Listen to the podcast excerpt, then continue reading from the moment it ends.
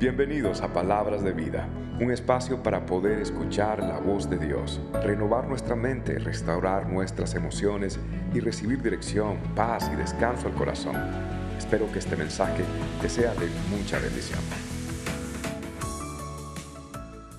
Quiero que le dé un aplauso a todas las personas que nos están viendo por la internet, a todas las personas que ven a través de señal de vida por toda la isla de República Dominicana, todas las personas que nos escuchen a través de CBC La Voz, a esta radio que va a 450 estaciones, por la gracia de Dios, por todo el mundo hispanohablante. Bien, hoy estamos continuando la serie, por la gracia de Dios, de Secretos del Altar.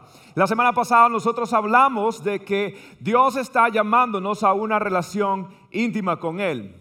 Ahora, cada vez que usted esté buscando la presencia de Dios, yo le voy a decir lo que va a suceder.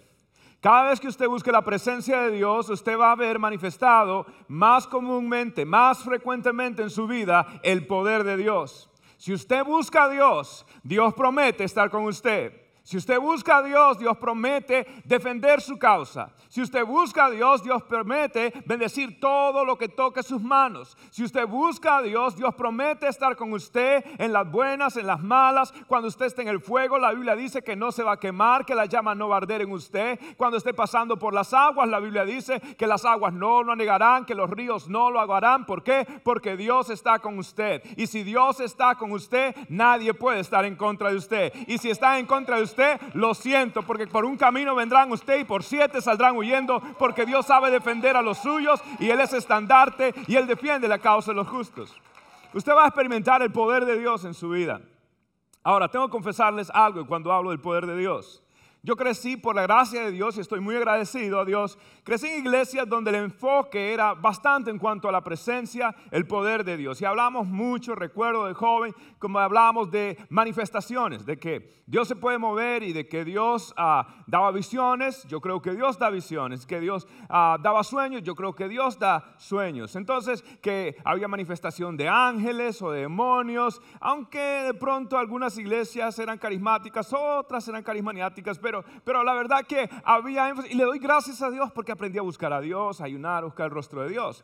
Pero como yo era joven, imagínense, 12 años creciendo en esto, yo recuerdo que había momentos donde yo le decía al Señor, Señor, Señor, muéstrame, muéstrame una visión, Padre, muéstrame una visión y nada. A veces me acostaba con hambre y sí tenía visiones, pero no eran santificadas era Papa John's, Pizza, todas esas cosas. Pero, pero, pero, pero él decía, Señor, muéstrame sueños y, nada, no soñaba nada. A veces con los pitujos porque tenía esa adicción en aquel entonces. Sí, ah, y a veces Dios y no me mostraba ni visiones, no me mostraba un sueño. Yo sabía que Dios lo hacía, pero al menos a mí conmigo no operaba de esa forma. Entonces le empecé, Señor, por lo menos yo quiero un ángel, quiero, quiero ver a un ángel, Señor, muéstrame un ángel. Y a veces me quedaba callado a ver si se movía algo, porque si se movía algo yo era el primero en salir corriendo. Pero bueno, yo le pedí al Señor que, que me revelara un ángel algo y después, nada de ángeles. Después empecé a decirle, aunque sea un demonio, pues, pero no tan grande, un demonio junior, algo más chiquitico que yo pueda manejar. ¿Y para qué le oré? Eso es la única oración que me contestó. Me pareció uno y dije, Padre, ¿para qué? Em, y empecé a orar, quita todo espíritu de tontería y estupidez sobre mi vida, Señor. No vuelvo a orar de esa manera. Ok. La cuestión es esta, que crecí con esta hambre y este deseo de conocer, de saber, de experimentar. El tiempo fue pasando y gracias a Dios el Señor empezó a mostrar que Dios pues me fue moviendo de ciudad en ciudad. La única razón que yo me mudaba de una iglesia era realmente porque me cambiaba de otra ciudad y vivía en diferentes países y ciudades dentro de esos países, aún de joven. Entonces, durante ese tiempo empecé a conocer que Dios se movía a través de diferentes formas. Empecé a predicar en iglesias bautistas, en iglesias nazarenas, empecé a predicar en diferentes iglesias. Y miraba cómo Dios se movía. Adelante, más adelante en mi vida, empecé a sentir deseo por la palabra de Dios y empecé a estudiar la Biblia. Empecé a, institutos bíblicos, aprendí mucho la palabra de Dios y luego eventualmente estudié en diferentes universidades. Por la gracia de Dios pude ir avanzando en estudios avanzados bíblicos, por la gracia de Dios. Y todo eso es bueno. Y todo doy gracias a Dios por los estudios. Ahora, hay algo. Cuando Jesús prometió derramar su Santo Espíritu, Él no prometió derramar su Santo Espíritu solamente sobre graduados de seminarios. Cuando Jesús prometió derramar su Santo Espíritu, Él no solamente lo prometió sobre las personas que tenían diplomas bíblicos. Cuando Jesús prometió derramar su Santo Espíritu, Él dijo, derramaré de mi Espíritu sobre toda carne. Y sin darnos cuenta, eh, sin darme cuenta, quizás empecé a depender un poquito más de los conocimientos y sin darme cuenta empecé a depender un poquito más allá. Y, y, durante mi vida Dios viene eh, a través de episodios y de periodos en mi vida donde Él me recuerda a mí que tengo que volver tanto a la palabra de Dios, que es lo más importante, como a la presencia de Dios y ver el poder manifestado de Dios en mi vida. Es casi como una trilogía bendita donde yo estoy eh, con la palabra de Dios, estudiando la palabra de Dios y donde estoy experimentando la presencia de Dios y por consecuente yo voy a ver el poder de Dios en mi vida. Él lo promete y lo he visto. Ahora, por eso quizás como iglesia somos una iglesia balanceada. Nosotros innegociablemente creemos en el estudio de la Biblia e insaciablemente buscamos la presencia de Dios en nuestra vida. Creemos en el estudio ah, de la palabra de Dios innegociablemente. ¿Por qué? Porque es la base. Pero insaciablemente buscamos la presencia de Dios en nuestra vida. Es como el pueblo de Israel. En la Biblia cuenta la Biblia de un hombre llamado Nehemías que eh, quería reconstruir la ciudad de Jerusalén. Y cuando él estaba construyendo la ciudad de Jerusalén, habían enemigos. Entonces ellos tenían que terminar la labor, la muralla, la pared y todo lo demás. La Biblia dice que estos judíos, ellos lo que hacían era que agarraban una, una herramienta por una mano y con la otra tenían una espada. Yo quisiera figurar como una espátula y una espada. Y la figura que, me viene a mi mente es esto, o, la, la, imagen que quiero utilizar intencionalmente, aunque la Biblia no lo dice claramente que representa esto. Pero sí, al menos en este caso de Nehemías, quiero, quiero imaginarme, al menos para mí como pastor, que el ministerio para levantar una iglesia no solamente es una cosa, no solamente es otra cosa, sino que es un balance de consejos bíblicos para poder edificar la iglesia del Señor. Entonces, en un lado siento que nosotros como iglesia tenemos lo de la espátula y aún en su vida personal. La espátula es para construir. ¿Cuántos de ustedes saben de construcción? Bueno, este, la, espátula eh, eh, pone ladrillos uno, echa este, el cemento y uno lo limpia, ¿cierto? Y lo vuelve a echar y lo va repellando. La espátula sirve para, para poner el toque cosmético, para, para lucir lo mejor que pueda esa pared. Pero la espada, es, eh, el pueblo de Israel tenía que defender, tenía que defender. La Biblia dice que, la palabra de Dios es como una espada de dos filos, ¿cierto? Entonces, yo quisiera pensar como ministerio que a veces tenemos que sacar la espada, que es la palabra de Dios, que es la presencia de Dios, que es el poder de Dios en nuestra vida para, para luchar, para salir adelante. Y está la espátula, que es, que es eh, eh, hacer esto bien. Queremos hacer las cosas muy bien por la gracia del Señor. Y yo creo que hay lugar en la iglesia para hacer las cosas con excelencia, pero con la unción del Espíritu Santo. Y no es solamente de que voy a hacer con la unción o solamente con la excelencia. Yo creo que es un balance las cosas en esto. ¿Por qué? Porque sí o no que usted le da gracias a Dios. No sé si usted ha notado, pero yo quiero que sepa algo. Acá los servidores, los voluntarios en esta iglesia vienen con una muy buena espátula y con una buena espada. Aquí tenemos espátula porque queremos hacer las cosas bien. Cuando usted entró, le saludaron. ¿Cuántos fueron saludados en la entrada? Sí, ¿cómo lo saludaron? Bien, mal, cálidamente, con amor, con cariño. Tenemos personas que reciben a los niños, tenemos un sistema de computador donde nosotros registramos los niños. Tenemos tantas cosas porque queremos atenderlo bien, porque usted es especial para la gloria del Señor. Y queremos en nuestros servicios honrar a Dios y que su presencia se derrame en este lugar. aquí hay excelencia. La excelencia es importante, ¿sí o no? Es importante. Es más, dígame o no cuando usted va al baño de la iglesia, ¿sí o no que hasta hasta más cómodo se siente uno en el baño de la iglesia, ¿sí o no? ¿Ah? ¿Sí o no? Dios mío, uno entra, limpiecito todo, el espejito limpio, todo está limpio. Mire, yo he ido a iglesias en Latinoamérica, en otros lugares, Dios los bendiga, pero, pero, pero los baños de pronto no son muy que digamos. Y Dios mío, uno va ahí, pero Señor Dios, en oración, en oración sirven para interceder, porque uno va, Señor, que no vaya a hacer. Y cuando termina, pues uno ah, lo que hace, ¿qué, qué flush? No va, uno con el pie así, mire, para que, para que, ¿cierto? Y aquí uno hasta, decía, con gozo y alegría. ¿Por qué? Porque como que hay, no, y de pronto hacen, ¿qué es eso? Es, un perfumito eh, automático que tenemos que sale así. Sí. Con excelencia, sí o no. ¿No se ha fijado hasta los esferos que usted se roba? Digo, que usted ah, para orar por la iglesia lleva y lo tiene en su carro que está caído, uno acá y otro allá, y después uno dice, ay, Dios me está recordando de la iglesia. No, mentira, que usted tiene que dejar de hurtar. Ah, la cuestión es de que, sí o no, todo es con excelencia, por la gloria del Señor. ¿Sí? ¿Cuánto le gusta la excelencia que hay en la iglesia? Hay excelencia. Ahora, eso es bueno. No obstante, corremos un riesgo como iglesia. Y ese riesgo es que sin darnos cuenta nosotros podemos depender más de nuestro profesionalismo y menos de la presencia de Dios en nuestra vida. Y usted igualmente. Le voy a decir algo de usted, de las iglesias, de los ministerios, en su vida personal.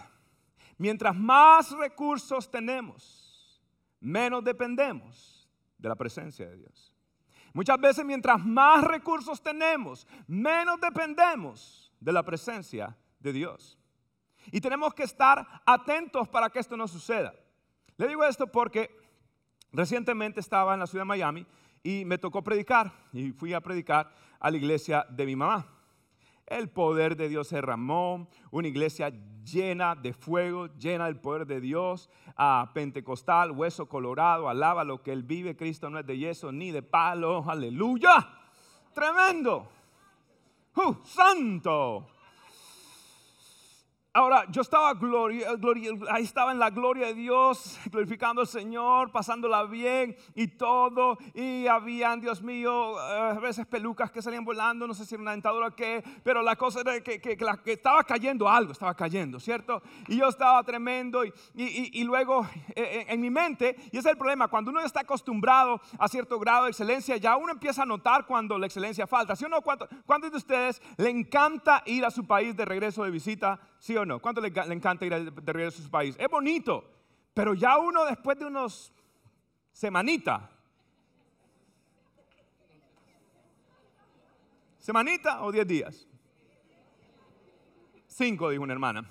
Ah, ya desde la semanita, diez días, uno está, ay, qué lindo, comiendo la comida rica, ay, qué rico, qué rico, qué rico, pero ya, ya, ya los, los buses, el smoke, la contaminación, en todos lados que uno llega. Dios mío, no voy a decir dónde estaba, pero estaba en una ciudad de Latinoamérica. Y entonces mientras estaba así, yo mirando y yo me dice, pues hombre, pues, y se me pasó acá y se me pasó allá cuatro y se me cruzaron en la línea del banco, yo en la línea del banco esperando. Y de pronto miraba un tipo que me estaba viendo raro con una mochila, otro allá está en una moto y te cuidado. Cuando, eh, y yo decía, ay Padre, la gloria, líbreme el ángel de Jehová, pero también aquí yo me tengo que resolver esto porque cuidado. Okay, entonces, sí, uno, uno disfruta y todo, pero cuando uno llega allá a los Estados Unidos y dice, Welcome to the United States of America, uno dice, ah, sobreviví, Padre, gracias. Uno, ama su tierra, no, no, me, no me ponga mal, uno, uno, disfruta su tierra, pero tiene sus cositas, ¿sí o no? ¿Ah? Tiene sus cositas. Nunca me olvido, estaba en una ciudad latina y miraba una, una, una silla de plástico con una cadena. Yo creo que esa cadena costaba como 30 mil, no sé cuántos. Costaba mucho. Una, una de plástico para guardar la, la silla de plástico había invertido no sé cuánto. La cuestión de que uno, pero, pero uno, mire, déjeme decirle algo. Usted cree que usted no ha cambiado. ¿Sí? ¿Usted cree que usted sigue siendo 100% latino, nacido de la madre patria? ¿Usted cree que usted es, pero súper folclórico, que usted sigue a su país en la selección nacional? Usted puede creer que, pero cuando usted llega allá, la gente dice, ¿y este qué le pasa? Usted ha cambiado un poquito. ¿Y sabe quién se da cuenta? Su gente. Su gente se da cuenta que usted no es el mismo. ¿Sabe por qué? Porque usted sí ha cambiado. Porque está acostumbrado al orden, está acostumbrado a las cosas que tiene este país por la gracia de Dios. Y no es que algo sea mejor que otro, sino que uno empieza a extrañar ciertas cosas.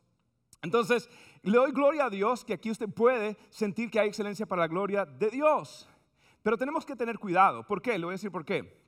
Porque entonces yo estoy en el servicio, recuerdan, regrese, Miami, por allá. Entonces yo estoy en el servicio lavando a Dios, gozándome, la verdad. Dije yo, ¿saben qué?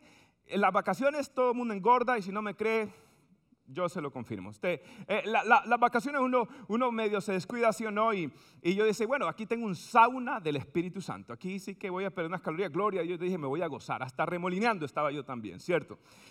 Ah, pero de pronto empiezan los anuncios que el ministerio de damas, que el ministerio de niños, que el ministerio, Dios mío, 30 minutos de anuncio después, ¿ok?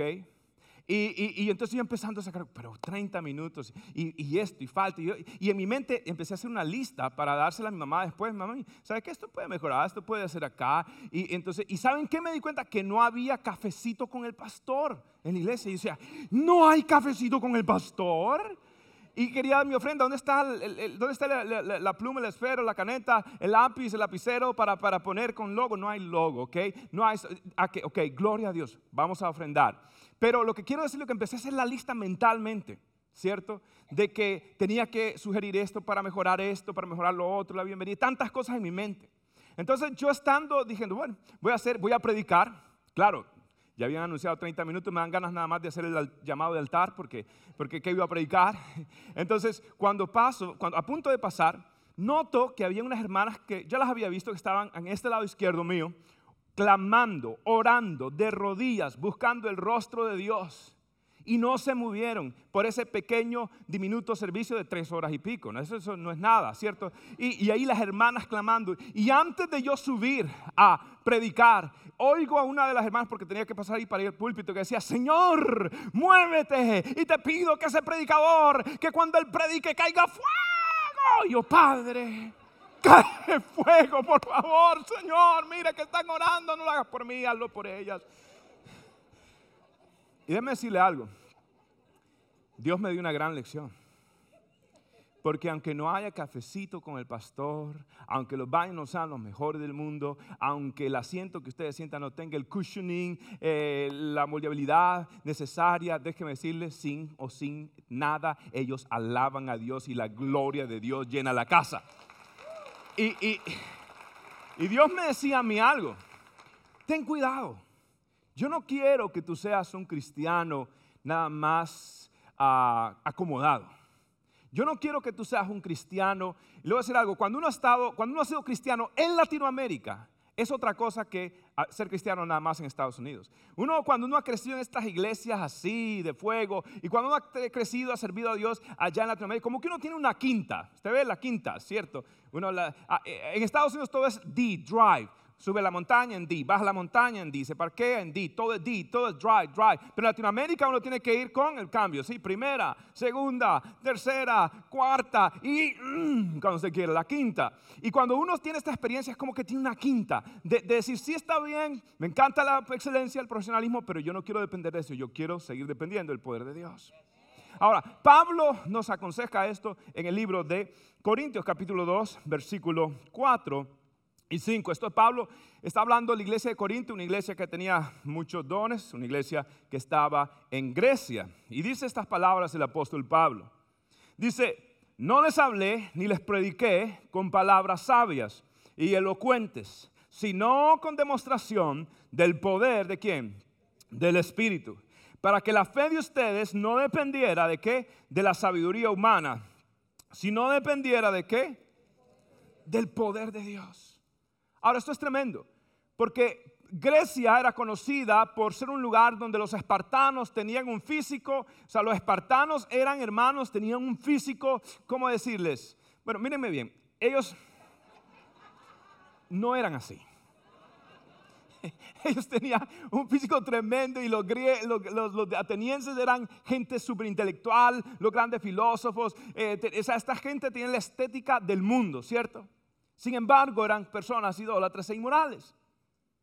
Y, Pablo viene a hablar de estas personas. Ahora, quiero que sepa que Pablo era un tipo que sabía desenvolverse bien. Pablo era una persona que tenía elocuencia, que tenía los protocolos reales. Cuando se dirigió, por ejemplo, al rey Agripa, a Félix, más adelante a Festo. O sea, Pablo sabía conducirse de una manera tremenda. Su formación religiosa, académica, era un hombre muy capaz que sabía hacerlo. Pero Pablo, a propósito, dijo, no voy a hacerlo de esa manera. Porque Pablo está diciendo, yo no soy un vendedor del reino, yo soy un embajador del reino de los cielos. Yo no soy un vendedor, yo soy un testigo del poder de Dios y vengo a hablarles con demostración del poder de Dios. Déjeme decir, ¿alguna vez usted ha comprado un carro y ha ido a, esa experiencia tan linda y tan, tan relajante de, de que lo atiende un vendedor de carros? ¿Alguna vez ustedes ha tenido esa experiencia? ¿Alguno de ustedes sí? Y siempre le dicen, no, que este carro era de una viejita que lo tenía en el garaje y las mías son muchas porque subía el expressway de New York a, Miami nada más. ¿sí? Ahora, lo que quiero decir es que Pablo no tiene que ser persuasivo. Pablo simplemente es decirle, yo quiero ser testigo. Ahora, Pablo era una persona que había experimentado el poder de Dios. ¿Por qué lo digo? Mire en Hechos, capítulo 19. Pablo dice estas palabras. Ahora, en el en capítulo 18, Pablo había conocido a Aquilas y a Priscila, y ahí había formado por un año y medio, había ministrado en Corintio, y, y él pues había depositado semilla. Ahora, miren el versículo 19, lo que dice de, del capítulo 19 de Pablo. Dice, Dios le dio a Pablo, ¿qué le dio a Pablo? El poder, diga conmigo, Dios me dio poder. ¿Para realizar qué? Milagros como? Excepcionales. Por ejemplo, cuando ponían sobre los enfermos pañuelos o delantales, no sé si cocinaba, cocinaba o qué, pero o delantales, que apenas había tocado la piel de Pablo, quedaban sanos de sus enfermedades y los espíritus malignos salían de ellos. ¡Wow! Eso es poder. Eso es un poder excepcional. Si usted un día agarra un pañuelo mío, no se lo ponga encima que le va a dar gripe. Pero si era Pablo, Pablo era un hombre ungido. Pablo un hombre que tenía el poder de Dios sobre su vida. Los demonios salían huyendo. A mí nunca me olvido una vez que me tocó la primera liberación. La primera liberación que me tocó de un endemoniado, Dios mío, yo ni sabía ni nada. Y me acuerdo, estábamos un grupo de jóvenes estábamos pues, divirtiendo, 12, 13 años teníamos. Y, de pronto uno de ellos empezó a actuar raramente, parecía como un tigre. Y, uno, ¿y ahora qué hacemos con este? Se nos entigró, no sabíamos qué, hacer, no, entendíamos qué hacer. Y decía, vamos a llamar al pastor. El problema es que el tigre se puso en la, en la puerta de salida. ¿Y quién sale? Entonces yo agarré un joven nuevo, lo empujé del, del, del catre que estamos ahí arriba, lo empujé y dije, bueno, de todas maneras nuevo, si se lo comen no es mucho. Eh, lo, tiré y, nada, casi lo arrancó y lo subimos otra vez y ahora ¿qué hacemos? Y ahora el pastor no está, ni modo, muchachos, tenemos que orar. Así que, como yo no sabía, tú te agarras la pata, el otro le agarra la otra, otra la mano y yo me le tiro encima y de lejos le pongo la mano en el nombre de sus hermanos. Por la gracia de Dios, pura gracia, ese muchacho fue libertado y hoy sirve al Señor. ¿Cómo no se fue el poder de Dios? Ahora, lo que quiero decir es que Pablo sí tenía poder de verdad. ¿Ok? Un hombre que buscaba a Dios. Ahora, cuando Pablo habla de todos estos milagros, Pablo dice, mire, mire, esto es lo importante para mí. Pablo no habla de sí mismo. Cuando Pablo habla de los milagros, esto es lo que explica Pablo. Ahora, vaya conmigo a Efesios capítulo 1, versículo 18 y 19. Dice, mire lo que ora Pablo. También pido en oración que entiendan la increíble grandeza de qué? Del poder de quién? De Dios. Para nosotros, los que creemos en Él. Es el mismo gran poder que levantó a quién? A Cristo, de entre quién? De los muertos. Y lo sentó en un lugar de honor, a la derecha de Dios, en los lugares que celestiales. Esto es tremendo. Pablo está diciendo, yo no me voy a vanagloriar, que los demonios se sujetan. Yo no me voy a vanagloriar que pañuelos acá y que unción acá. Yo no me voy a vanagloriar, vanagloriar de esto. Porque Pablo entendía esto. Los milagros, más importante que un milagro, Pablo decía, los milagros existen para exaltar el nombre de Jesucristo. Por eso como iglesia creemos en los milagros, pero no estamos detrás de milagros, estamos de aquel que hace los milagros. Sabemos que es Cristo Jesús el que hace nuestra vida es adorar a Dios, bendecir el nombre de Cristo. Y yo sé que cuando exaltamos el nombre de Jesús, hay poder en el nombre de Jesús. Los demonios salen, las enfermedades son sanadas, el poder de Dios es manifestado. ¿Por qué? Porque creemos en Cristo, pero no es que estamos detrás de los milagros. Estamos detrás de Jesús de Nazaret. Y cuando usted busca a Cristo Jesús, saben que los milagros, estas señales seguirán a los que creen. Pero hay muchos cristianos que han invertido ese proceso y ellos son los que siguen las señales. Y la Biblia dice que son las señales las que me siguen a mí. ¿Por qué? Porque estoy siguiendo a Cristo Jesús. Entonces Pablo está diciendo, mire, yo les voy a hablar quizás no lo que ustedes quieren. Pablo está diciendo, yo le voy a hablar lo que Dios quiere. Y déjeme decirle algo. Cuando tú no dices lo que Dios dice, pronto no tendrás nada que decir de parte de Él. Cuando tú no dices lo que Dios dijo, pronto no tendrás nada que decir de parte de Dios, perderás tu voz profética de declarar la palabra de Dios a las personas. Por lo tanto, si Dios te habla, di la palabra de Dios, aunque la audiencia no lo quiera, va a escuchar y Dios va a honrar su palabra. Ahora, Pablo es tremendo porque Pablo está urgiendo al pueblo de Israel, al pueblo cristiano de acá, diciendo, por favor, sigan a Él, sigan a Cristo Jesús, enfóquense. Y dice Pablo, demostraciones de poder. El trabajo nuestro es la predicación y el trabajo del Espíritu Santo es la demostración. Él lo va a hacer. Ahora, ¿por qué este mensaje es importante para mí, pastor? Y quiero aplicarlo personalmente. Y este es el mensaje principal de esta noche para cerrar. es este. Todo lo que yo tengo, todo lo que yo soy y todo lo que yo pueda lograr hacer depende absoluta y exclusivamente del poder de Dios. Escuche esto, todo lo que usted tiene, todo lo que usted es, todo lo que usted pueda lograr hacer depende absolutamente de una cosa y se llama el poder de Dios sobre su vida. El poder de Dios sobre su vida. Todo, todo, todo. Pastor, mi trabajo, ese es el poder de Dios. Pastor, mis clientes, es el poder de Dios. Pastor, dígame algo y déjeme decirle algo. Usted depende más del poder de Dios de lo que usted se imagina. Ahora, ¿qué es el poder de Dios, pastor? Vamos a definir el poder de Dios. Y el poder de Dios es el accionar o la acción de Dios cuando manifiesta todos sus atributos. ¿Para qué? Para que resulte en su glorificación y resulta en mi bendición. Repito, es la manifestación de sus atributos poderosos que resultan en su glorificación y en mi bendición. Y si no lo entiende, se lo traduzco más directamente. Es cuando Dios decide actuar para su gloria para darme la victoria. Es cuando Dios decide actuar para su gloria y para darme la victoria. ¿Por qué digo victoria? Pastor, no siempre todo lo que yo pida Dios me lo va a dar, no es cierto, no todo lo que usted pida Dios le va a dar, pero Dios siempre le va a dar lo que usted necesita verdaderamente. Entonces a los hijos de Dios todas las cosas le ayudan para bien, al fin y al cabo es una victoria. Así que cuando Dios derrama su poder es cuando Él decide actuar para su gloria y para darle a usted la victoria. Le hago una pregunta. ¿Cuántos de ustedes han visto el poder de Dios en acción en su vida? ¿Alguna vez usted ha recibido, por ejemplo, una provisión material, económica, que usted no había pensado que había forma o no sabía y le llegó por el correo, le llegó un cliente, le llegó una bendición. Cuando ustedes, cuando ustedes han recibido eso, miren las manos, miren las manos. ¿Cuántos de ustedes han recibido, y en serio, alguna vez que ustedes tenían un dolor y el médico no hallaba o le habían dado un diagnóstico y usted estaba preocupado y de pronto ese diagnóstico desapareció? ¿Cuántos de ustedes han recibido una sanidad física? Mire usted, mire usted. ¿Cuántos de ustedes han recibido una, una, una una, sanidad en una relación, que de pronto la relación estaba muy tensa y Dios restauró esa relación. ¿Cuántos han recibido? Déjenme decirle en otras palabras, ¿cuántos de ustedes han visto el poder de Dios manifestado en su vida? ¿Sí o no? ¿Sí o no? ¿Sí o no? Denle un aplauso Señor. ¿Cuántos creen en el poder de Dios? Aleluya. Aleluya. Yo creo en el poder de Dios. Y como creo en el poder de Dios, quiero decirle que Dios está moviendo fuertemente con su poder en nuestros jóvenes. Así que voy a invitar a dos hermanitas que estuvieron en un campamento, a, acá a Darly y Araceli, y ellas estuvieron en un campamento de jóvenes. Y en ese campamento Dios se movió profundamente. Voy a mover la mesita un poquito más porque somos, ah, nos gusta la excelencia y aquí hay más luz. Ah, y, y yo quiero que ellas nos cuenten qué sucedió en ese campamento y preste atención que este testimonio es poderoso para la gloria del Señor. Dios está moviendo. ¿Cuántos jóvenes hay aquí? A ver, escuche, quiero escuchar a los jóvenes. Algunos no sé por qué están gritando y alzando la mano, pero por lo menos tienen un espíritu jovial. Ok. Araceli, cuéntanos, hija, ¿qué ha hecho Dios en los jóvenes? Hace poco tuvieron un campamento, cuéntanos qué ha hecho el Señor.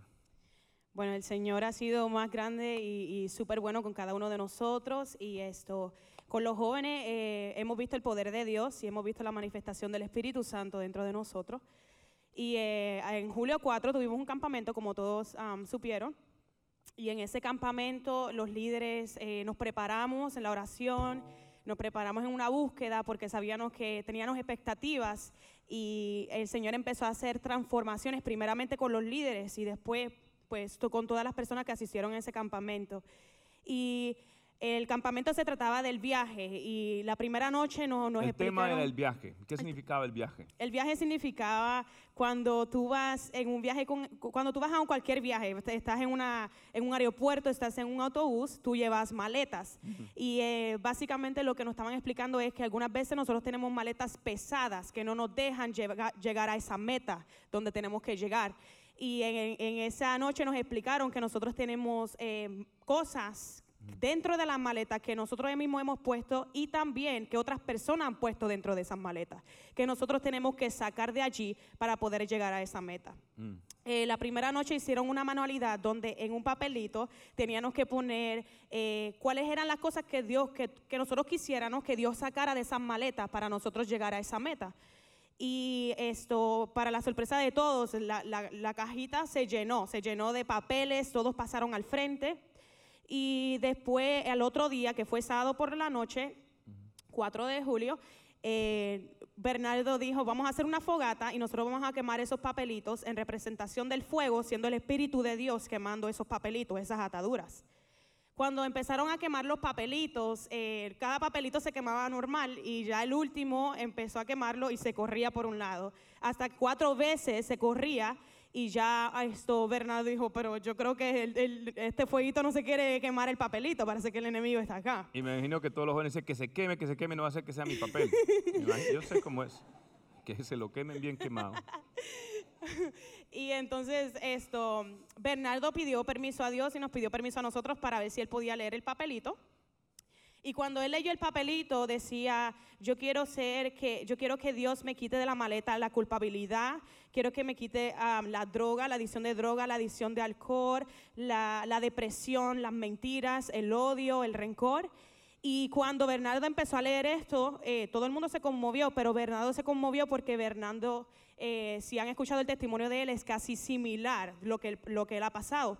Y Bernardo cuando lo leyó dijo, el que escribió este papelito, yo quiero que sepas que yo voy a hablar vida, yo voy a hablar vida a tu vida, yo voy a hablar victoria y yo quiero decirte que tú eres libre en el nombre del Señor y que nosotros vamos a quemar este papelito y eso va a reflejar que tú vas a ser libre en el nombre del Señor. Y él dijo también que él había pasado por esa, eh, ese mismo testimonio y que mira donde Dios lo había puesto. Así que, y después lo último, cuando lo quemó, le, le dice a, la- a todo el mundo, le dice, yo no sé quién es, pero la persona que sea, tú eres libre para venir donde mí en el campamento y confesarme quién tú eres, yo te quiero ayudar. Nosotros todos pensamos, Bernardo vino donde nosotros los líderes para que nosotros oráramos, orábamos por esos papeles, lo pusieron en oración, y él dijo, yo creo que es un hombre y eh, yo estoy esperando que venga donde mí. Y hasta que por fin entendimos quién era la persona. ¿Y quién era la persona que escribió el papel? Bueno, eh, yo quiero decirles que esa persona, ese papel, esa era yo. Eh, yo en esos momentos, eh, yo fui con el pastor y le, dice, le dije, pastor, ese, ese papel, ese papel era mío y yo quiero cambiar todo eso, yo ya no puedo más con eso, es una carga que yo llevaba más y yo necesito bautizarme. Ah, Después de todo eso, bueno, yo me bauticé. mm, eh, Ahora, bueno, hija, perdón la interrupción. Ah, o sea, en ese papel estaba listado todo lo que ha pasado, ah, drogas, alcohol, todo tipo de depresión y todo eso. Ahora, cuando alguien ve a una persona, es fácil ponerle una etiqueta, es fácil decir, mira, ahí va el drogadicto, mira, ahí va la persona que está lo cual. Pero muchas veces no saben que detrás de un papelito como tal, realmente una historia de dolor. ¿Podrías tú, hijita, darle y compartir tu historia? ¿Cómo ha sido tu vida? ah, bueno, como dijo el pastor, mi nombre es Dairi, yo soy hondureña y quiero hablarles acerca de algo de, eh, de mi testimonio. Eh, pues quiero decirles que mi niñez no fue algo que wow y todo eso, no, no nací bajo un hogar. Em, Ah, yo fui abusada, eh, sufrí violencia, vi cómo mi papá maltrataba a mi mami. Durante todo ese tiempo, eh, yo fui abusada desde niña hasta que yo tenía 16 años por mi papá. Eh, Un momentico. Um, Darly, um, no es la primera vez como pastor que me han tocado casos como este. Y les puedo decir algo, iglesia, que de todos los, los traumas que pueden haber, ninguna persona que toca un cuerpo solamente toca un cuerpo. Si alguien toca un cuerpo, también toca el alma. Toca el alma de esa persona. Y las heridas del alma son las heridas que toman mucho más tiempo sanar y curar. Y aún dentro de todo ese esquema de abusos, el más terrible de todos es cuando alguien cercano a ti, un familiar, sobre todo tu progenitor, que Dios lo diseñó para protección, provisión, dirección en tu vida, sea precisamente el que distorsione toda la perspectiva de lo que la vida es.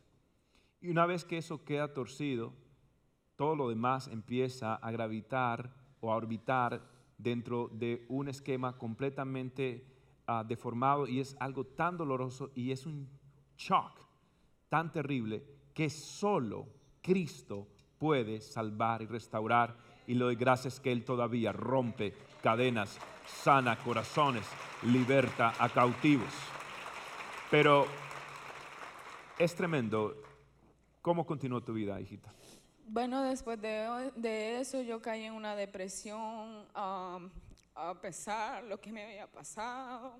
Eh, entré en drogas, alcohol, muchas cosas malas que mm, de verdad que yo sentía odio por mi mamá, por mi papá.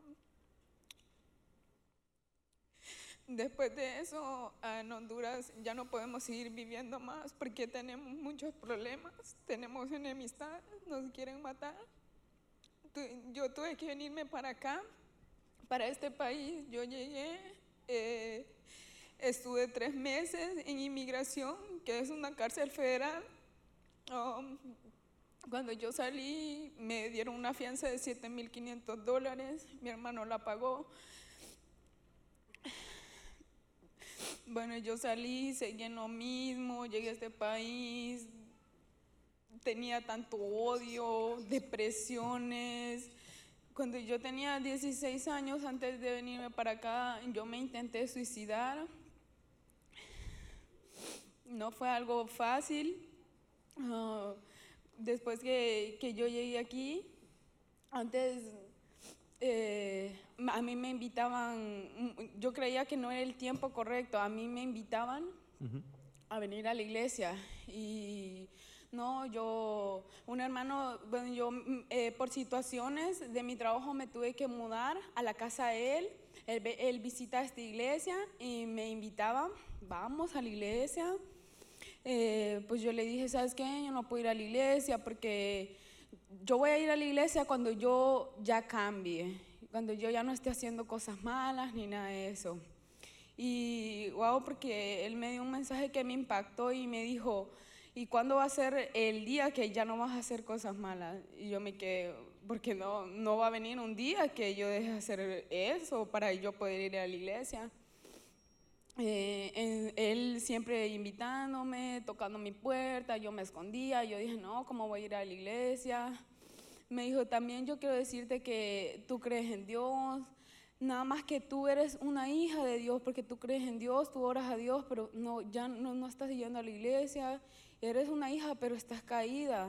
Y, yo, eso llegó mucho a mi corazón. Un día yo decidí ir con él, yo le dije, bueno, si no me gusta, yo no vuelvo a ir. Eh, me alisté, porque él me invitaba los jueves, era los jueves cuando yo me iba para la calle, a bailar, a, a cosas del mundo. Es interesante, Darly, que el mundo glorifica pues la vida nocturna, luces, rumba, música, ah, sonidos, bailes, pero detrás de todo eso hay gente rota, herida. Pero el mundo no va a decir eso.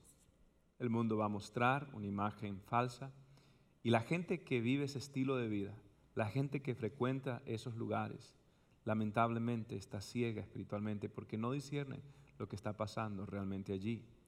Y por eso Dios nos llama a ser sensibles a Él. Y tu historia realmente nos conmueve. y quería nada más hacer ese pequeña, pequeño paréntesis para que la gente sepa que no es como el mundo lo presenta, no es como los anuncios comerciales. Hay una historia detrás de ese telón, hay una Darlis detrás de ese telón. ¿Y cómo continuó tu vida, hijo, después? Bueno, yo decidí ir a la iglesia. Yo tenía un concepto aquí en Estados Unidos de que aquí las iglesias no, no, no eran como allá. Aquí vienen y no, aquí solo es dinero, porque yo pues fui a una iglesia y de verdad eso nadie me dijo hola, nadie me dijo cómo te llamas. Lo único que yo, que yo escuché es que me dijo, ven, trae tus ofrendas para yo poder orar por ti. Entonces yo entendí, o sea, si yo no ofrendo, no van a orar por mí. En ese momento, bueno, y yo tenía ese concepto, yo llegué a la iglesia, era un jueves, eh, la reunión de los jóvenes, mi sorpresa para mí fue que yo me senté, hola, todo el mundo hablándome, y me senté y luego, ¿hay alguien nuevo aquí en la iglesia? Y pues mi amigo así como que, y yo, "Uy, no, y bueno, yo me paro y todo el mundo, hola, ¿cómo te llamas? Y esto, y todo el mundo, y yo ese concepto, wow, hicimos un juego todos ahí, bien buenas personas conmigo. Dale gracias a Dios que la gente puede sentirse bienvenida y amada, independientemente de lo que ha pasado. Qué bueno. Eso también es el poder de Dios. Sí, em, eh, para eso a mí me gustó mucho los jueves. Yo, yo quería seguir yendo, eh, seguí yendo, yo quería ve- ver, porque el pastor Berna, Berna, que es el pastor de jóvenes, él andaba en Colombia y yo quería ver que venga el pastor, o sea, yo no quería ir y ya aceptar porque ya estoy yendo a la iglesia, no, yo quería que, que de mi corazón saliera que yo aceptara a Jesús. Eh, él llegó de Colombia y ese día él estaba predicando y la predica de él de verdad que a mí me llegaba al corazón y yo sentí en mi corazón el deseo de decirle Jesús, aquí estoy, mira mi corazón, estoy arrepentida de todos mis pecados. Yo pasé y hice la oración y el pastor Bernam, él dijo, yo no sé por qué lloras, pero quiero decirte que Dios ha borrado todos tus pecados. Y wow, para mí fue impactante tener una familia como todos ustedes. Gracias. Aleluya.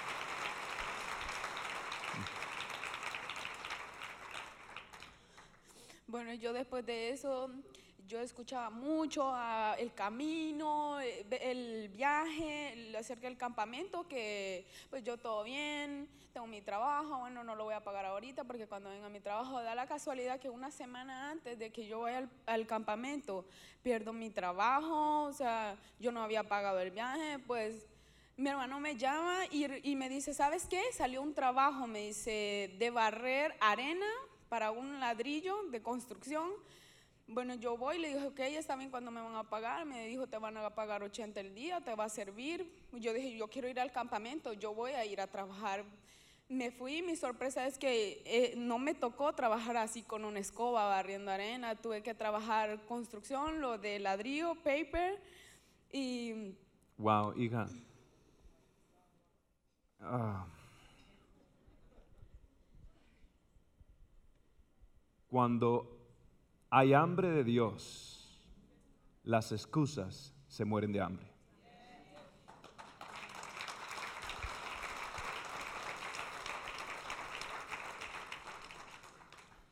Wow. El enemigo estaba atacando a mí, no quería que yo fuese a ese campamento, eh, que fue el 4 de julio. Eh, yo voy, el, el- nos íbamos a ir el viernes y el jueves, antes de yo irme para el campamento, yo veo una iglesia que, que mi hermano él visita allá, porque él va a la iglesia. Para mi sorpresa llegamos y había como un- un evento especial. Mi cuñada em, dijo, no, vámonos porque no hay sillas, ya no quiero estar aquí. Y bueno, yo le dije, ¿saben qué? Si ustedes se van, yo me voy a quedar. Por favor, acompáñenme, les dije yo, porque yo los invito mucho a ellos, pero no aceptan mis invitaciones. Ya después, yo le dije, ok, váyanse. Y luego ella me vio así como triste y decidieron quedarse. Un hermano llegó y dijo, no hay sillas, yo les consigo, nos consiguió sillas. En medio de eso estaban hablando en portugués, yo casi no entiendo portugués y es casi como el español, pero ven, hay algunas palabras que no las logramos entender. Eh, en la mitad los niños de ellas estaban durmiendo y todo eso.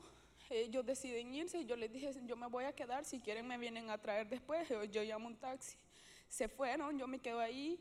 En ese momento que ellos se van, eh, subió un pastor a predicar y dijo, ¿saben que Dios me dio palabra a mí para hablar en español?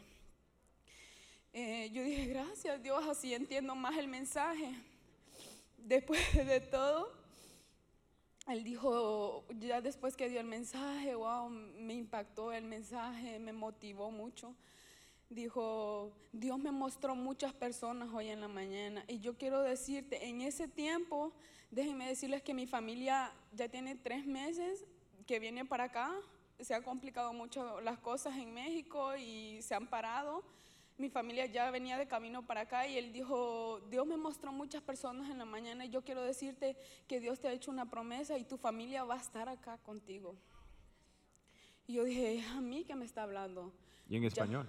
En español, porque él lo- dio la prédica en español y ya después sí, porque wow. Y luego dijo, ya, ya obró en ese corazón duro que tú, que tú pedías que ablandara. Y yo dije, "Oh, es a alguien más, eso, eso es a mí, eso es a mí. Yo me impacté tanto que en ese momento yo sentí ir al frente y arrodillarme y darle gracias a Dios, porque Aleluya. no pensé que Dios, yo- que Dios iba a hablar a- así por alguien más, sino que como me iba a decir, "Eh, hija, hija, escucha. Bueno, y yo ya después fui y le dije, sentí en mi, en mi corazón, el Espíritu Santo puso en mí ir y des- decirle a él que, que Dios había hablado a través de su vida en mí. El siguiente día yo iba para el campamento, igual a, la, última hora de que a mí me pagaran, oh, mi hermano tiene carácter y se enojó y estoy trabajando porque no me dijiste antes. Bueno, al final al cabo yo me iba a ir sin el dinero y lo iba a conseguir prestado, pero al final al cabo ya el jefe, el socio de él le dijo, bueno, dale el dinero rápido para que se vaya, ya va para un, un- un campamento. Me lo llama, llego, me voy rápido, vamos, agarramos para el campamento. Y como les digo, Dios volvió a hablar nuevamente en mi vida en el campamento con ese papelito. Yo hice, quiero comentarles esto, yo hice tres papelitos en ese momento. En el, primer, en el primero yo no entendí el, el, ah, lo que íbamos a hacer. Después yo escribí otro, pero yo, Señor, eh, lléname, carga, agarra mis cargas y todo eso.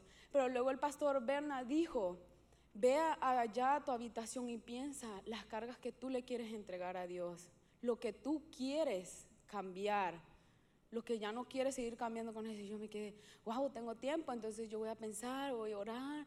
Me fui, eh, estuve orando, eh, pensé lo que yo quería cambiar de mí totalmente, yo ya no quería seguir con eso.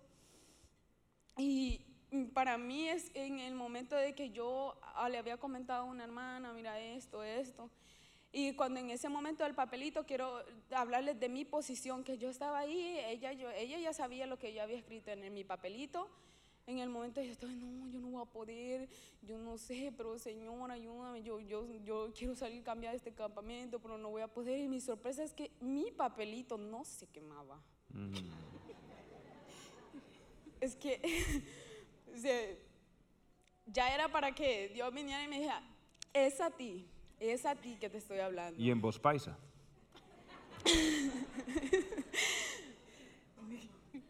Wow, mi, mi- la hermana ya me volteó a ver así como, es a ti. Y yo, yo comencé a llorar y, wow, yo no tenía intenciones de bautizarme, pero Jesús obró en mi vida ese día. Aleluya. Aleluya. Mira esa sonrisa. Mira esa sonrisa. Solo Jesús puede hacer esto. Solo Cristo rompe las cadenas. Aleluya. Solo Él puede dar en lugar de ceniza gozo y manto de alegría. Solo Él puede cambiar. Solo Él puede transformar un corazón.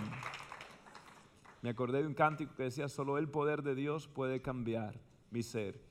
Pero mejor le digo la letra y no el cántico, porque van a necesitar poder para perdonarme. Ahora, Dios no solamente quedó en la, en la vida de ella, inmediatamente el enemigo obviamente quiso hacer ataques a la vida de Darly y la mamá se enfermó, ¿cierto? La mamá se enfermó, la mamá empezó y muchos ataques y demás. La mamá cae en un estado de coma prácticamente porque tiene am, cinco infartos y está a punto de ser desconectada, está viviendo prácticamente artificialmente y está a punto. Y ella cayó totalmente enferma, totalmente sin vida. Esto después de que ella recibió a Jesús, ¿cierto? Entonces fuerte, ¿cierto? Ahora, ¿qué pasó? Ah, cuando tú te enteras de esto, llaman a Araceli, aquí es donde Araceli ah, puede eh, compartir esto. Araceli, entonces eh, te llama Darly para pedir oración y ustedes se reúnen en una playa, están en la playa buscando el rostro de Dios. ¿Y cómo fue todo esto, Araceli, en ese grupo de oración con Pastor, Darly? Sí, sí, con gusto. un minutito antes. Bueno, yo en eso, mi hermano me llama y ¿sabes qué? Me dice, mi mamá está muerta. Y yo, o sea, en ese impacto que me diga cómo que mi mamá está muerta, yo caigo y yo dije, pero Señor, o sea, tú me has hecho una promesa. Yo, yo dije, pero ¿por qué? Y yo luego dije, no, Señor, perdóname porque yo estoy renegando si tú no eres hombre para mentir. Mm. Y luego yo inmediatamente, yo cojo el teléfono y lo que hago es marcarle a una líder de la iglesia que por favor oremos, que mi mamá esté en el hospital y que yo sé que no está muerta porque ¿cómo va a ser? Mm, comenzamos, am, luego eh, llamé a las líderes, ellas fueron para orar ahí en mi casa con mi mamá. La sorpresa es que mi mami sale del hospital y todo bien, solo dice que busquen un cardiólogo. En ese momento ellas llegan, nos ponemos a orar y todo eso. Yo siento el Espíritu Santo puso la necesidad en mí el domingo de preguntarle a ella que si ella quería aceptar a Jesús como su único y suficiente Salvador. Ella me dijo que sí, fue wow, qué felicidad para mí. Oramos por ella. Wow. Impresionante. Luego vino la lucha, hermanas, si me ayudas. Necesita ayuda la hermana de Consuelo. Yo estoy llorando de alegría. Amén.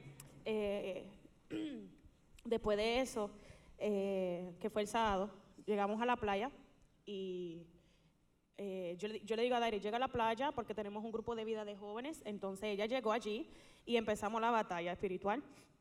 Eh, ella, ella cogió el teléfono, como ella dijo, el hermano le dijo, está muerta y a mí me gustó algo que ella dijo y lo voy a hablar en catracho. Y decía, vos no entendés que el Dios que, que la, la resuc- la- me resucitó a mí la va a resucitar a ella, vos no entendés, no entendés que los doctores no tienen la última palabra. Y me salió bien. Hacho. Hacho, claro que sí, Hacho. El lunes, sí. Entonces, esto, cuando yo vi la reacción de ella, cuando yo vi la, la fe que ella tenía, que yo me sentía hasta que yo no tenía hasta fe, yo me sentía menor que ella. Yo, yo, le- yo me quedé, ok, para tu momento y me fui para allá. Y ella me dijo, no, tenemos que interceder ahora mismo. Y ahí, en la playa, a las 7 y 40, empezamos a interceder. Cuando empezamos a interceder, eh, la playa estaba completamente lisa. Y, y una de las muchachas, una de las líderes dice, mira cómo está la playa, toda cristalina. Y yo, y yo decía, wow, qué hermoso. Y empezamos a orar. Y empezamos a interceder, interceder. Y esa playa se ha puesto como si hubiera sido un torbellino que llegó allí. Y yo le dije, yo entendí, nosotras todas entendimos que era la guerra espiritual que se había formado. Cuando empezamos a ver las olas que estaban así, yo dije, tenemos que pelear y pelear. Allí estuvimos hasta las doce y media de la mañana, intercediendo y orando y no rindiéndonos, sino De persistiendo. 7 a 12 y pico de la mañana. Así como hacen también. Mejor sigamos porque no siento connection. Eh, entonces, esto, el lunes fue cuando ella cayó, o sea, ella le dieron dos infartos y ella tocó la muerte. Y esto, ahí, lo, lo- ahí fue que le dieron los tubos y les trataron de resucitar. Y esto, ahí cuando nosotros estábamos intercediendo en todo eso, eh, en una de esas a Dairi le empieza un dolor en el corazón y ella se le, se le pone todo el lado eh, izquierdo eh, como numbed. eh, Adormecido. adormecido. Y nosotros nos asustamos y entonces nosotros levántala, levántala, que estaba, porque se estaba cayendo para atrás. Y cuando ella se levanta, ella dice, yo quiero estar a solas con mi padre. Ella nos dice a todas nosotras. Y cuando ella dijo eso, yo me quedé como, a mí me, me, me recordó cuando Jesús le dijo a los discípulos, Exacto. necesito un tiempo con mi padre, pero ustedes no, no caigan en tentación, sino oren conmigo. Y yo ahí entendí que yo tenía que, aunque ella quería estar con el Padre, nosotras teníamos que clamar con ella atrás. Y eso fue lo que nosotros hicimos. Cuando ella se paró de la arena, que ella se arrodilló y empezó a interceder, ella se paró y ella me abrazó y me dijo, Ari, a mí me duele, pero que se haga la voluntad de Dios. Y así mismo fue, empezamos a interceder, llegamos, eh, bueno, eh, toda esa semana intercedimos y poco a poco le fueron quitando los tubos, ah, empezó a respirar por ella misma, no podía hablar, tenía tremendo morado en el ojo, par como de pueden ver. ah, después, miren, sin cables, sin tubos artificiales, consciente, todavía débil, recuperándose, porque hay poder en el nombre de Cristo Jesús. Eh, todo esto pasó en menos de, un- de dos semanas y yo pensaba que esto había pasado en un mes porque yo dije a Bernal, Bernal, este mes ha sido wow, tremendo. Y cuando yo fui a calcular todo lo que había acon- acontecido de julio 19 a julio 31 que ella salió del hospital fueron dos semanas nada más. O sea que el Señor hizo la obra en dos semanas de resucitarla de entre los muertos porque las primeras palabras que ella dijo fue, el yo me morí, pero Cuando el se Señor me arrebató ella, de la lo primero que dijo ella fue, Lo primero que ella dijo fue, el Señor me arrebató de la muerte y yo estoy aquí para ser testigo de eso. wow. Aleluya, un aplauso fuerte al Señor. Hija, me imagino todo lo que Dios va a hacer contigo y contigo, Araceli. Araceli tiene la quinta, ya tú sabes. Gloria a Dios. Alaba lo que Él vive. Dios es un Dios que transforma y el milagro más grande siempre será la salvación, siempre será la transformación, pero Dios no se queda ahí. Dios sana, levanta muertos, pero Dios también rescata a aquellos que también no tienen esperanza de vida, aún antes de nacer. ¿A qué me refiero? Beatriz termina con este impresionante testimonio que incluso le dio la, vuelta al mundo años atrás en Nueva York. Beatriz, hija mía, ah, cuéntanos qué ha hecho Dios contigo, qué ha hecho el Señor en tu vida y cómo es tu historia. Primera cosa, que Dios los bendi- los bendiga, hoy. es,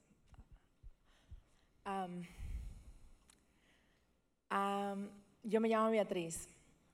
Tengo el mismo nombre de mi madre. Cuando iba creciendo siempre decía, ¿por qué tengo el nombre Beatriz? Es nombre de vieja, no quiero el nombre Beatriz, no quiero el mismo nombre de mi mamá. Am, y pues a los, a los 14 años ah, fui violada por un hombre que era medio mafioso que vivía donde yo, where I was raised, in Donde, the Bronx. había crec- donde estaba creciendo en, en the Bronx. Yo no podría ni concentrarme en mis estudios. Dejé de ir a la iglesia. Um, después que me creí, they raised me in church. Me- crecí en la iglesia. Mi mamá um, es hija de pastores. Tengo pastores en mi familia. Conocí a Dios y Dios me conocía a mí. Yo sentía, me sentía culpable, sentía um, que estaba llena de, de hoyos. Pero sabes que Dios viene a llenar el vacío. Dios viene para llenarnos con el Espíritu Santo para consolarnos. Resulta que ese hombre me hizo daño. um, me amenazaba. he would threaten. He was threatening my life and my family. Estaba amenazando la vida aún de la familia. Um, y mi mamá hizo una decisión para mandarme a vivir a Puerto Rico. No le dijo a mi papá que esto me, me- me había pasado porque ella supo que algo muy malo hubiese pasado porque, sabes, you know, a father defiende a su hija. Pues ahora me encuentro eh, viviendo en New York a los 20 años, estudiando en la universidad. Eso de mi pasado, como dijo el pastor, cuando una persona te hace un daño a ti, así te afecta el alma. Dejé de buscar a Dios porque sentía que no tenía el derecho de buscar a Dios. Y pues lo que me pasó a los 15 años, haunted me every day. Dañaba relaciones, Um, y en verdad no tenía autoestima y caí en una depresión bien, bien fuerte.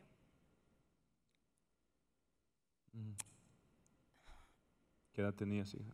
A los 20 años Mm. intenté quitarme la vida. Bebí más de acerca de 50, 60 pastillas fuertes del dolor. Me encerré en mi cuarto, arranqué el cable del teléfono Y me acosté en la cama y después de un rato empecé a sentir que se me dormían las manos y los pies. Decía, Dios, perdóname, te fallé. Cuando uno tiene un llamado y un propósito, cuando el enemigo sabe que con solo abrir tu boca y decir que Dios es grande, que Dios es todopoderoso, que no hay nada imposible para Dios, el enemigo está bien activo tratando de comernos la mente. Pero no podemos dejar, dejarnos llevar por el enemigo porque la Biblia dice que nos pertenecemos a Dios. Somos hijos y hijas de un rey poderoso. Y sabes, con decirle eso tenemos que siempre recordarnos quién somos en Jesucristo. Con aceptarlo y abrir nuestro corazón, somos hijos y hijas de un rey poderoso. En ese momento, una amiga mía que vivía um, arriba de, de on the floor above me, El piso de arriba. um, dijo que estaba durmiendo y se levantó y le dio por a ver si yo estaba bien. Cuando bajó, mi puerta estaba cerrada y las puertas de los dormitorios allá en Nueva York son de metal, son bien fuertes. Y ella se llama Liz, es una flaca que no sé cómo fue Dios. Ella pudo abrir esa puerta y me encontró en la cama half and half. Al- Casi mitad almost- almost gone. ida. Ujú. Um, and she put her hands down my throat Y ella provocó que que vomitara. vomitara. Como quiera, me tuvieron que llevar para el hospital. Me pompearon el estómago. Me miró el doctor y me dijo, en realidad no sé cómo estás aquí porque te bebiste una cantidad de pastillas. Pero yo ahora sé por qué estoy aquí. Porque Dios me marcó, me conoce, los conoce a ustedes, los apartó y nos nombró. Cuando estaba, cuando volví para atrás para mi dormitorio, estuve orando y dije, Dios, ¿ahora qué? Me diste otro chance, pero yo no valgo nada. ¿Qué voy a hacer con mi vida? Yo no le puedo contar a nadie que esto me ha pasado, porque pues me van a juzgar. No van a pensar que pues me gusta escribir música para ti, me gusta cantar, que solo quiero adorarte. Van a pensar que no me merezco poder adorarte. Pero vengo a decirte hoy que los dones que da Dios son irrevocables. Aleluya. Todo el mundo aquí tiene dones y talentos. Aleluya. Y desde que Dios te, say knit? tejió Te tejió, entretejió. eso, supo cada parte de tu vida. Esta va a cantar, este va a pintar, este va a predicar. Y tus dones y tus talentos son para honrar a un Dios todopoderoso. Y alguien está esperando por usted.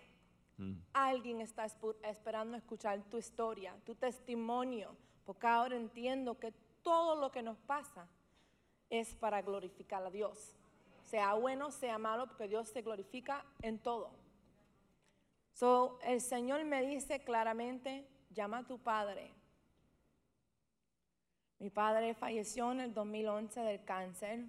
Fue un hombre de Dios muy sabio. ah, era mi mejor amigo. Lo llamo y le digo, papá, tengo que contarte algo. Yo sentía que nunca tuve justicia sobre lo que pa- me pasó. Y Dios viene a traer justicia y se encarga de la gente que te hacen daño, porque Él es un padre celoso. So, resulta que yo le dije a mi papá que fui violada. Y él me dice, ¿por qué no me lo dijiste? Yo fui abusado igual.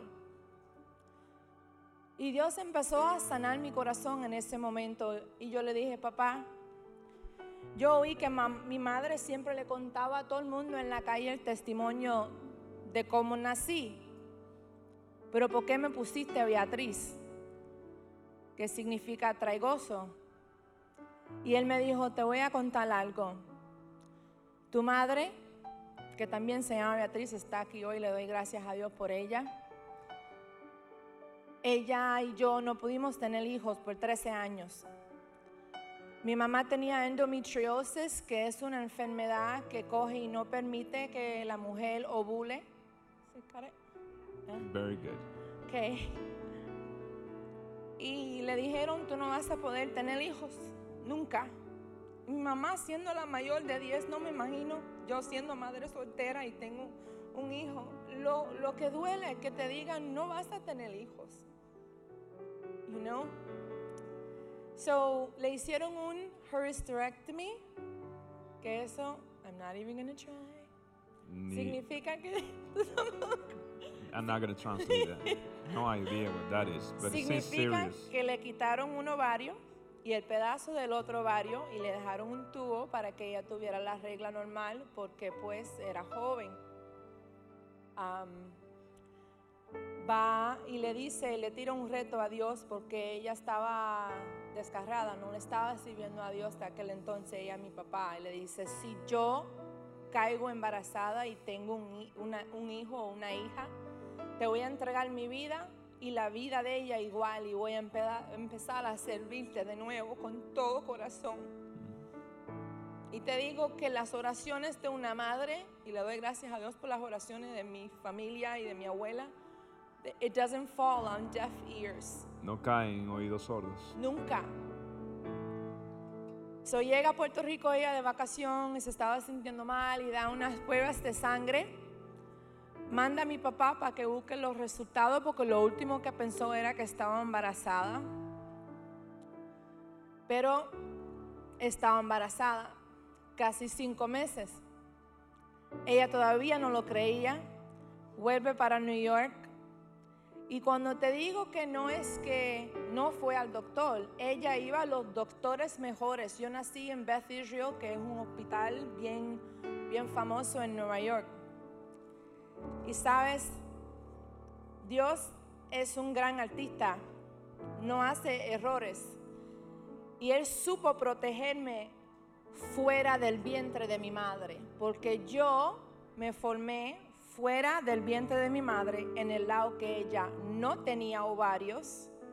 Y cada sonograma que hacían, Dios puso su mano sobrenatural y parecía que yo estaba dentro del vientre, pero no lo estaba.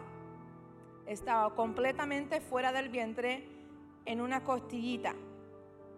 Moví los órganos de mi madre para hacer una casa. Dios me apartó, quizás para un día como hoy. That's right. That's right.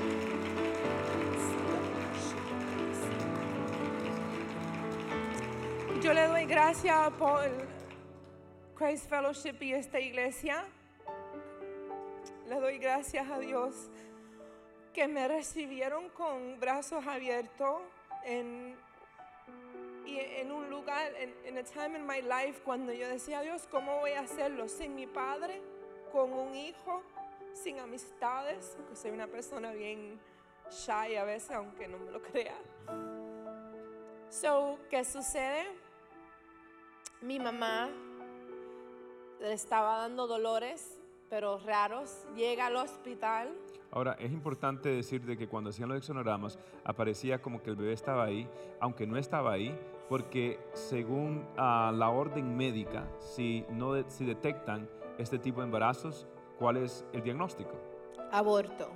Ni es decisión de la madre. del paciente? Eh, Increíble. Entonces Dios hizo que algo apareciera en el vientre, aunque no estaba en el vientre, para darte a ti la vida. Es un gran artista el Señor. Sí. So, um, soy millona uno. O sea, la posibilidad, solo un bebé de un millón, uno de un millón, nace. y un en 10 mil sin problema. and I'm 100% healthy. I always have been. Wow. Y ella está 100% saludable. Gracias a Dios. So, mi mamá llega al hospital, el cuerpo aguanta, o sea, ocho pintos de sangre. Mi mamá empezó a sangrar, no paraba de sangrar. Vienen los doctores y le dicen a, a mi padre, tu esposa ya ha perdido cerca de seis pintos de sangre, no sabemos lo que está pasando. Vamos a tener que darle cesárea y si tienen familiares que pueden dar sangre, mi tío Samuel, que es pastor, que está aquí, dio sangre para que yo viniera también al mundo. Le doy gracias a él. Pero Jesucristo dio su sangre por mí en la cruz para que yo viniera a este mundo. So, amén. So, mi papá le dijo al doctor, también él se crió en el Evangelio, le dijo, vas a traer a mi esposa y mi hija para atrás. Porque el doctor le dijo, si salvamos a tu hija, tu mamá quizá, tu esposa quizá no, no vive. Y si salvamos a tu esposa, no sé si tu hija va, va is gonna make it. So mi papá empezó a clamar a Dios y le dijo a mi familia que ahí mismo en el waiting room, en la sala de espera, que empezaran a orar. Llamaron a las iglesias, lugares, todo el mundo empezó a orar. Y Dios es grande. And where one or more are united, so I challenge you guys, pray for each other. Lay Donde hay hands on uno each other. y dos unidos en mi nombre, allí estoy yo, dice el Señor. No importa que esté en tu trabajo, donde sea. Oren por uno por los otros. El Señor se movió cuando fueron a hacerle la cesárea a mi mamá. Ahí yo estaba completamente fuera del útero, cinco libras y media, completamente saludable. Y Quiero como- volver a ver la foto de tu mamá y tú otra vez, donde están ah, tu mami sosteniendo los brazos. No sé si podemos poner esa foto. Miren qué cuadro más hermoso. Usted ve la cara de, ah, no sé, una mezcla de que pasó una gran angustia y es una gran felicidad que no lo puedes creer. El Señor cambia nuestro lamento en baile. Él es fiel y hace tener a luz aquella desamparada. Mire qué maravilla de foto, mire qué maravilla gloriosa del poder de Dios. Y esa noticia no quedó allí. No. Um, so, mi mamá después de cuatro días de estar en coma se levantó, preguntó por una Pepsi y mi papá le dice, pues, ¿quieres ver a tu hija? Y ella le di, me, me- él me cuenta que ella le dijo, ya, ok, yo sé que ella no sobrevivió, por favor. Y él dijo, aquí está tu hija. Y le puse Beatriz, como tú. Beatriz, María, ahí está mi mami, está allá al frente.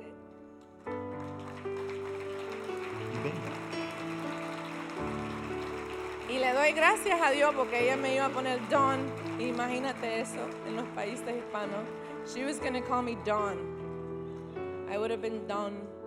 Imagínate. Oh my Me gusta mejor Beatriz. Juana, maybe Juana. Milagro, ponle milagro. Oh my goodness.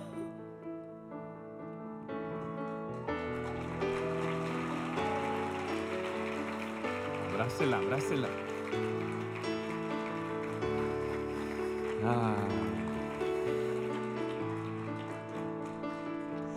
Y ahora entiendo por, por qué mi mamá le decía a todo el mundo en el tren, en las tiendas, en la calle. ¿Sabes? Te cuento algo, Dios es grande. Mi hija nació fuera del vientre y decían, pero explícame esto. No se pueden explicar las cosas sobrenaturales de Dios. So, cuando mi mamá se levantó, había el Daily News, el Post, el New York Times, el las diario. noticias, no, eso salió por todo, Yeah. recorrió el mundo. Miren ustedes estas pequeñas fotos de recuentos de algunos periódicos que en inglés, en español, ah, en New York, en la isla de Puerto Rico, ah, por todo lado, a su casa la niñita que nació de milagro. Wow, wow, hay poder en el Señor. Les quiero, les quiero decir una cosa, si puedo. En Salmo 139 dice, tú creaste las delicadas partes internas de mi cuerpo y me entretejiste en el vientre de mi madre o fuera. Gracias por hacerme tan maravillosamente. Están hechos maravillosamente. No dejes que el enemigo te diga lo opuesto. Tu fino trabajo es maravilloso. Lo sé muy bien. Tú me observas mientras iba cobrando, formando, en, me, me formando en secreto. Mientras se entretejían mis partes. Dios te conoce. Dios te ama. Dios tiene un propósito grande para ti. Agárrate de Él, busca de Él. Y como dijo el pastor, no busca del milagro. Busca de Él, que los milagros vienen. Wow. Wow. Puesto de pie en esta noche, le damos gracias a Dios por la vida de Beatriz Juan y Beatriz Tu. Llena de gozo. La bendigo, señora. La bendigo. Te bendigo, Beatriz. Te bendigo, hija. La paz del Señor. Ah, maravilloso Dios. Maravilloso Dios. Mi embrión vieron tus ojos y en tu libro estaban escritas todas aquellas cosas que luego fueron formadas sin faltar una de ellas. Una de ellas. Servimos a un Dios fiel, a un Dios verdadero, a un Dios que quiere manifestar su poder, pero no en ausencia de su presencia. Y el milagro más grande es cuando Jesús toma un corazón, lo transforma, lo salva. El milagro más grande es Cristo Jesús. Y si en esta noche, amigo, amiga, de pronto no entiendes todo, pero si entiendes algo, que necesitas a Dios. Y que hoy decides, no quiero vivir mi vida más a mi manera, quiero rendirme a Jesús, quiero cambiar. Lo he intentado por mis formas, no he podido. Quiero que Él me cambie ahora. Y a través de Él quiero vivir. Quiero vivir para el resto de mi vida, servir a Dios. Si ese es tu deseo hoy, mi amigo, mi amiga. Lo que leíamos en el Salmo, tú me entretejiste en lo más oculto del vientre de mi madre. Mi embrión vieron tus ojos. Quizás a los ojos de los demás tú no eres importante, pero a los ojos de Dios tú eres especial tesoro. Tú eres especial tesoro. Es más, Dios nos llama a la niña de sus ojos. A mis ojos fuiste amada, fuiste estimada y yo te amé, dice el libro del profeta mesiánico Isaías. Así que si hoy tú dices, pastor, yo quiero que ore por mí, yo quiero rendirme a Dios, quiero que Él me cambie, quiero pedirle perdón a Dios ahí donde estás, repite como puedas estas palabras, dilas de corazón, es la única forma que tenga valor. Y créelo, di estas palabras como puedas, Señor Jesús, audiblemente, Señor Jesús, gracias por amarme, gracias por morir en la cruz en mi lugar.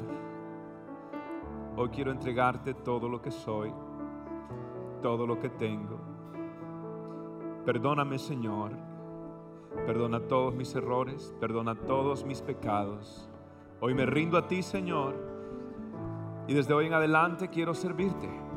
Gracias por Jesús, por su muerte en la cruz, por su resurrección al tercer día.